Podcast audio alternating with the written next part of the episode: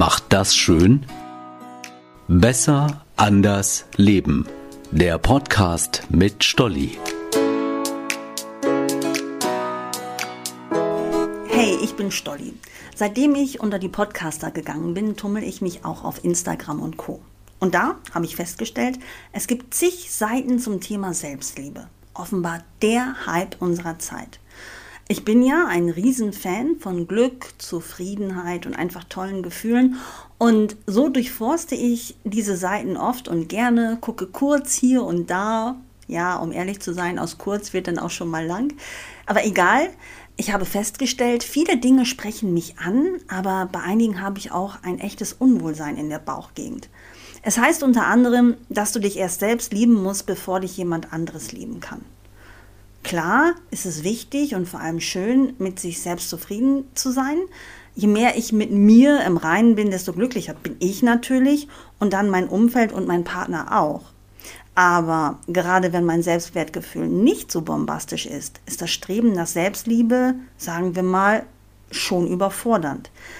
Viele Frauen präsentieren in der Social-Media-Welt ihre angeblichen Makel, zeigen sich im Bikini und weisen auf kleine Speckrollen oder Zellulite hin und sagen, dass sich niemand wegen seines Aussehens schämen müsse. Wir sollten uns so lieben, wie wir sind.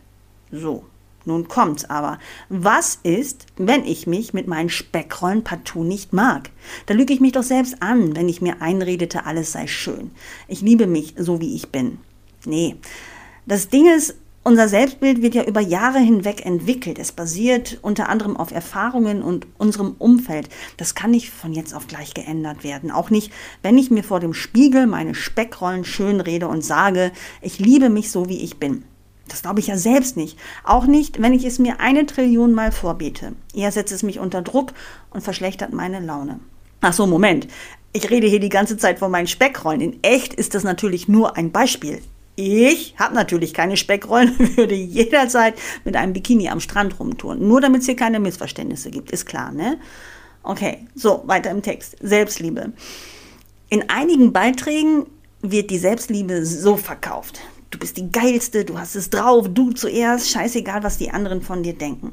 Ich würde gern sagen, dass das alles natürlich auf mich zutrifft, weiß aber, dass Ironie weder im Radio noch in einer Podcast-Folge geht. Also verkneife ich es mir und kicher nur innerlich. Und komme wieder zurück zum Stichwort. Du bist die Geilste, du hast es drauf. Wenn diese Aussagen meinem Selbstbild nicht entsprechen, werde ich sie auch nicht glauben können. Außerdem, die Anforderungen, sich selbst zu lieben, kann dazu führen, dass man irgendwann auch einfach zu egoistisch wird oder zu narzisstisch. Und das ist dann der komplett falsche Weg, hat auch nichts mehr mit Selbstliebe zu tun. Bestimmt habe ich euch schon ein paar Mal erzählt, dass mir mein Podcast sau viel Spaß macht und ich durch ihn total viel lerne. Zum Beispiel, dass es klasse ist, sich so zu akzeptieren, wie man ist. Selbstakzeptanz sozusagen. Jetzt kommt bestimmt der eine oder andere und sagt, toll, Selbstakzeptanz ist doch das gleiche wie Selbstliebe. Warum magst du das eine und dem anderen stehst du eher kritisch gegenüber? Weil es eben nicht das Gleiche ist. Selbstakzeptanz ist nicht so überfordernd. Anstatt mir andauernd zu sagen, wie toll ich bin, wie wichtig ich bin und wie sehr ich mich liebe, lasse ich auch Selbstzweifel zu und akzeptiere meine Schwächen und Makel. Ich muss also nicht alles an mir super finden und bedingungslos lieben. Viel wichtiger ist, dass ich aufhöre, mich wegen meiner Schwächen zu verurteilen oder mich darüber aufzuregen, was ich alles nicht an mir mag. Das, was da ist, annehmen. Das ist es. Denn ohne, dass ich etwas annehme, kann ich auch nichts ändern. Die Schwäche, mit der ich unzufrieden bin, also einmal ganz bewusst zu bemerken und zu akzeptieren, anstatt sie immer weiter zu verdrängen. Das ist schon fast die halbe Miete. Und dann liegt es an mir. Will ich mich wirklich verändern? Warum? Für wen? Wie stehe ich persönlich zu meinem Gewicht, meinen Eigenschaften, meiner Lebenssituation? Hoppla, Vielleicht bin ich damit sogar okay und im Rein. Also warum sollte ich sie dann überhaupt verändern? Für andere, allen kann ich es eh nicht recht machen. Das ist ein guter Schritt zu einer besseren Beziehung zu mir selbst. Und so geht es in Richtung gesunde und stabile Selbstliebe. Nicht den Anspruch zu haben, perfekt zu sein, ist meiner Meinung nach gesund und auch schön. Ich mag nicht perfekt sein, aber dafür einzigartig, so wie ihr. Liebste Grüße, eure Stolli.